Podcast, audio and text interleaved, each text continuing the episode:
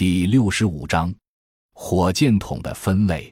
火箭筒通常由发射筒和火箭弹两大部分组成。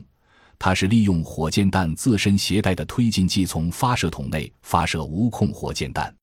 按射程，它可分为超近程火箭筒、近程火箭筒、中程火箭筒和远程火箭筒；按重量，可分为轻型火箭筒和重型火箭筒；按发射器结构。可分为整体封装式火箭筒和局部封装式火箭筒，单筒式火箭筒和双筒式火箭筒。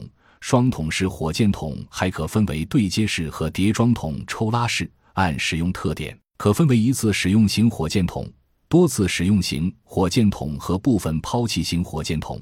按发射推进原理，还可分为火箭型火箭筒和无座力炮型火箭筒。火箭型火箭筒采用两端开启的钢制发射筒，靠弹内火箭发动机产生的推力推动火箭弹运动，发动机排出的火药燃气从筒后喷出，使武器无后坐力。无座力炮型火箭筒采用平衡抛射的戴维斯原理，靠发射药在两端开启的钢制发射筒内燃烧形成的火药燃气压力推动弹丸运动。并利用火药燃气从筒后喷出产生的反作用力消除筒的后座。